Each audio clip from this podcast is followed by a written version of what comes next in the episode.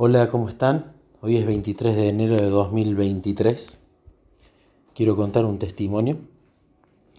Hoy en el grupo de amigos de la iglesia que tenemos, se estuvieron haciendo algunas preguntas, comentarios, recomendaciones sobre el tema de diezmos, ofrendas.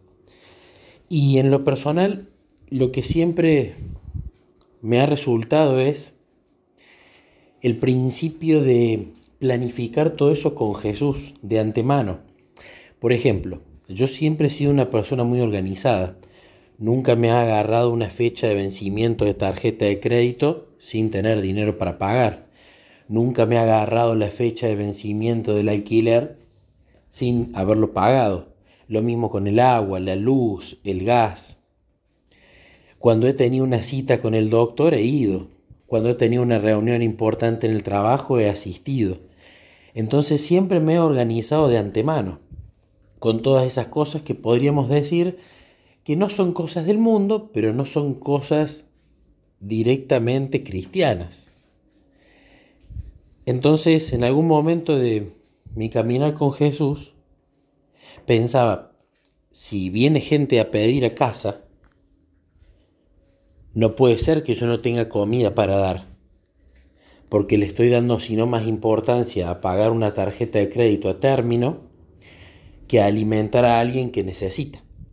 Entonces a partir de allí comencé a tener un canasto específico en el lugar donde yo trabajo, en casa, con mercadería no precederá para que cuando toquen el timbre yo la tenga a mano y no tenga que ver si tengo algo para. De la misma manera, cuando vienen a pedir y yo doy algún librito, no me fijo si hay disponible algún librito, sino que tengo un lugar donde están guardados los libritos y donde siempre me fijo que haya stock de libros para que cuando alguien venga a buscar yo ya haya planificado con anterioridad.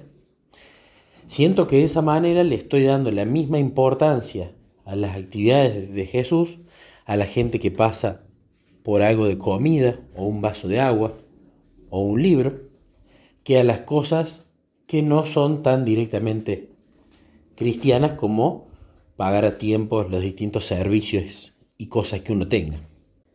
Entonces, basado en este principio es que se tocó este tema en el grupo y bueno, yo creo que cuando uno planifica y se anticipa, Jesús allí es cuando manda la, personas que necesitan para que uno pueda suplir esa necesidad física y o espiritual. Y muchas veces las va a mandar cuando no la podamos suplir, pero para meter el dedo en la llaga y que nos demos cuenta de que tenemos que pensar de antemano en esas personas también, así como Él ha pensado desde antes de la fundación del mundo en el plan de redención cuando sucediera lo que sucedió en la tierra con Adán y Eva. Luego de, de eso, eh, continúo mi meditación bíblica y veía cómo en las cartas de Pablo, Pablo se ponía contento y alegre por la gente a la que él había podido llevar a Jesús por primera vez o cimentar mejor en la fe, ya sean gentiles o judíos. Y cómo su, su ganancia, su tesoro, eran las personas que gracias a su tarea habían permanecido o lo habían conocido a Jesús por primera vez. Y charlaba de esto con Jesús, ¿no? Conversaba sobre el tema de qué lindo conocer y saber que uno con las cosas que ha hecho, de forma explícita o implícita.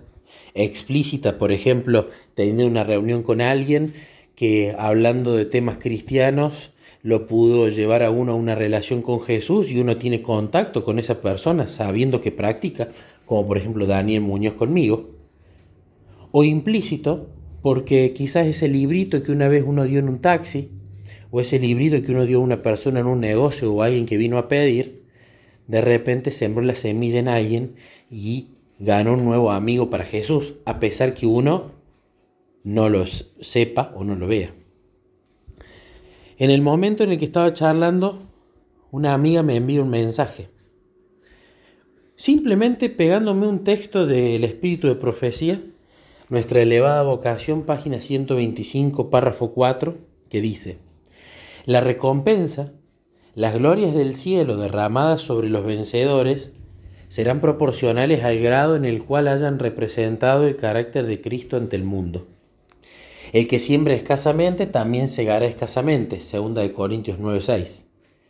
Gracias a Dios porque es nuestro privilegio sembrar sobre la tierra la semilla que producirá frutos para la eternidad. La corona de vida será brillante o tenue, relumbrará con muchas estrellas o será alumbrada por unas pocas gemas de acuerdo con lo que haya sido nuestra conducta. Día a día debemos colocar un buen fundamento para que resista en el tiempo por venir. Tendremos acceso a la recompensa del premio mediante la abnegación, por el ejercicio del espíritu misionero, haciendo todas las buenas obras posibles en nuestra vida, procurando representar a Cristo de tal manera en nuestro carácter que logremos ganar muchas almas para la verdad. De nosotros depende andar en la luz, obtener el máximo de cada oportunidad y privilegio, crecer en gracia y en el conocimiento de nuestro Señor Jesucristo, y así haremos las obras de Cristo y nos aseguraremos tesoros en el cielo. Justamente una pregunta que le venía haciendo a Jesús era sobre qué eran realmente estos tesoros en el cielo que uno se haría y llegué a la conclusión de que son las personas que van a haber o cimentado su fe o creído en Él gracias a una acción nuestra voluntaria o involuntaria, explícita o implícita, sobre compartirlo a Él. Y cuando leí este texto le decía a Jesús, Jesús, la verdad es que me encantaría saber esa cantidad de cientos de libros, quizás ya miles, que me ha tocado repartir, esos sermones y testimonios publicados en distintos lugares y que literalmente tienen acceso a nivel mundial a personas que quizás lo han visto y yo no tengo idea ni quiénes son.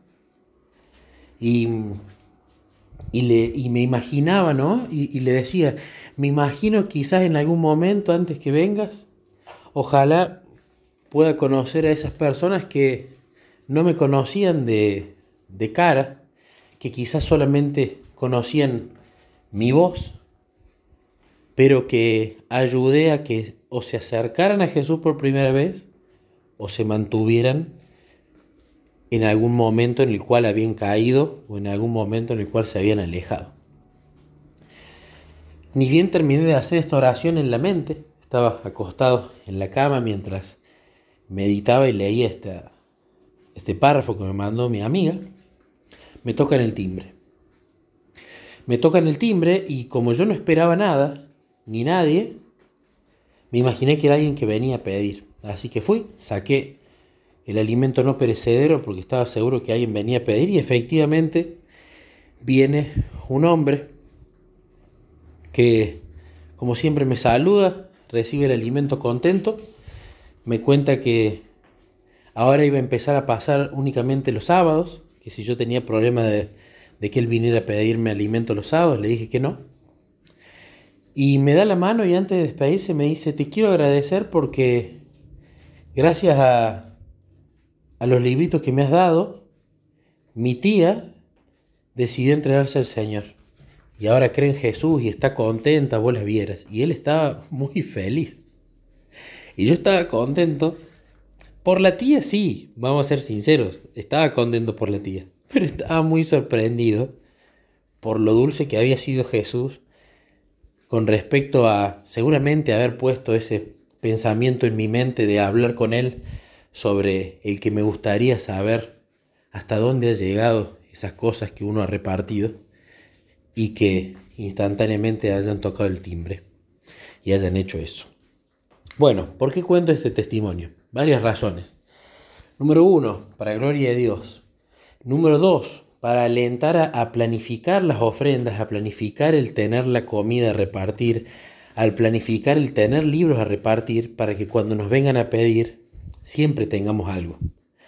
A planificar el guardar en la mochila o en el maletín o cuando nos vayamos a algún lado siempre tener el, predicador silencioso en, la mochila para que Dios impresione la mente y lo podamos dar en el lugar. Y número tres, también para alentar a, a conversar con Jesús y a pedirle que nos muestre si es de su voluntad y cuando Él lo crea correcto.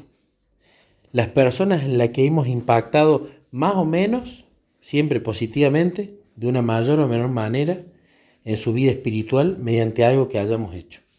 Porque realmente eso es eh, súper reconfortante y personalmente cuando estas cosas suceden digo, ahora sigo teniendo ganas de dedicar tiempo a grabar cosas para compartir en YouTube, en Spotify. Me da ganas esto de salir a repartir libros en un taxi, en un negocio. Me da ganas de no descuidar ninguna oportunidad, o mejor dicho, ninguna persona que Jesús ponga en el día para dejarle la semillita con algún librito, alguna palabra, algún alimento, etc.